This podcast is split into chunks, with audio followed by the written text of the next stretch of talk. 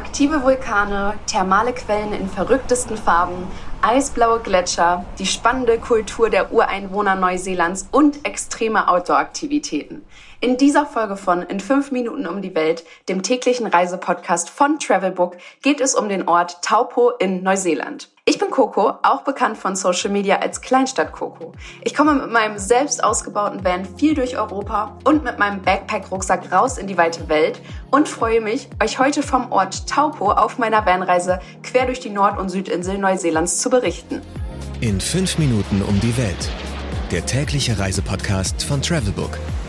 Heute geht's nach Taupo. Entweder oder. Schnelle Fragen in 30 Sekunden.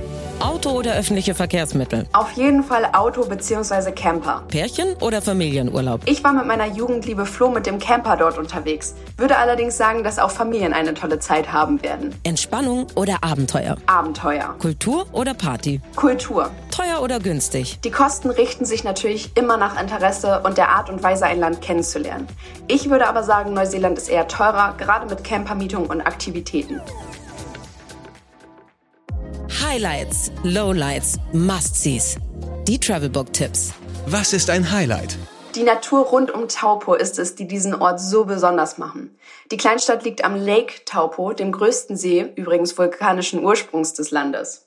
Wir haben für einen Nachmittag eine Segeltour mit dem Anbieter Cell Barbary Eco Sailings gemacht und das war abenteuerlich, sage ich euch, weil das Wetter nämlich richtig stürmisch und regnerisch war. Aber wir sind zu den Maori Carvings gesegelt. Das war ein echtes Highlight, denn in einer Bucht befinden sich riesige Felsschnitzereien der Ureinwohner Neuseelands, den Maoris.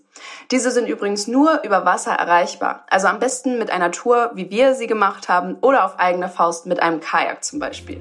Wo gibt es die besten Restaurants? Nach all den Aktivitäten braucht's dann auch mal eine Stärkung. Bei Dixie Browns gibt's leckere und moderne internationale Küche in einer Diner Location nahe zum See. Und das Replete Café and Store ist die perfekte Adresse für einen leckeren Brunch. Glutenfreie und vegetarische Speisen findet man hier genauso wie eine ordentliche Portion Bacon and Eggs. Besonders interessant ist der im Café verbundene Verkaufsraum.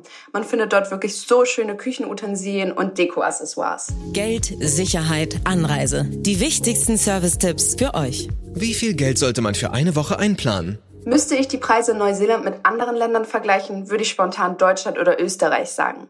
Klar, manche Dinge in Neuseeland sind günstiger und andere wiederum echt viel teurer, wie zum Beispiel Alkohol aber alles in allem kommt der Vergleich in etwa hin. Was macht man am besten, wenn es regnet? Das Wetter in Neuseeland kann wirklich unvorhersehbar sein. Einheimische machen darüber zum Beispiel gerne Witze, dass man vier Jahreszeiten an einem Tag erleben kann. Das kann ich jetzt nicht bestätigen. Wir hatten in unserer vierwöchigen Rundreise richtig Glück mit dem Wetter.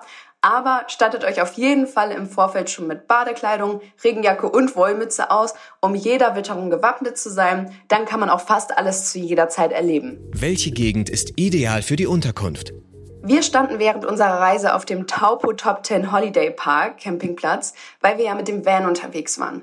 Ansonsten würde ich aber jegliche Unterkunft in Downtown Taupo direkt empfehlen. Der Ort ist wirklich nicht groß, da kann man von der Location nicht viel falsch machen, aber alles, was direkt am See liegt, ist natürlich besonders schön. Wie kommt man am besten hin? Auf jeden Fall mit dem Auto oder Camper, da Taupo sich in der Mitte der Nordinsel befindet und man vom nächsten großen Flughafen, nämlich Auckland, so knapp drei Stunden fährt.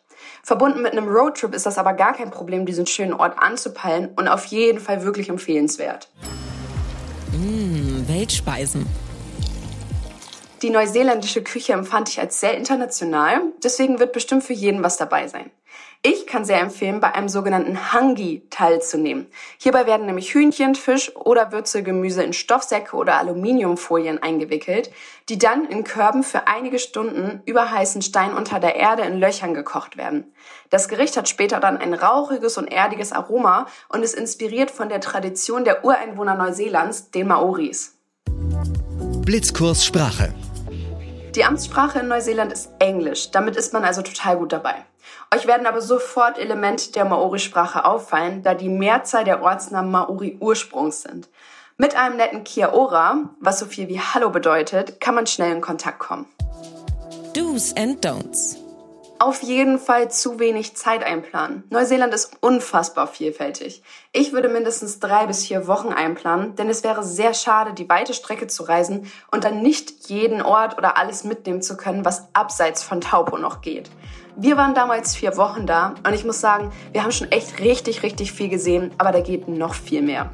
Das war's auch schon wieder. Ich hoffe, ihr konntet mit meinen Tipps etwas anfangen und habt jetzt richtig Lust bekommen, Neuseeland zu bereisen.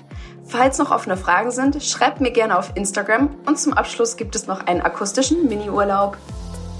15 Sekunden Auszeit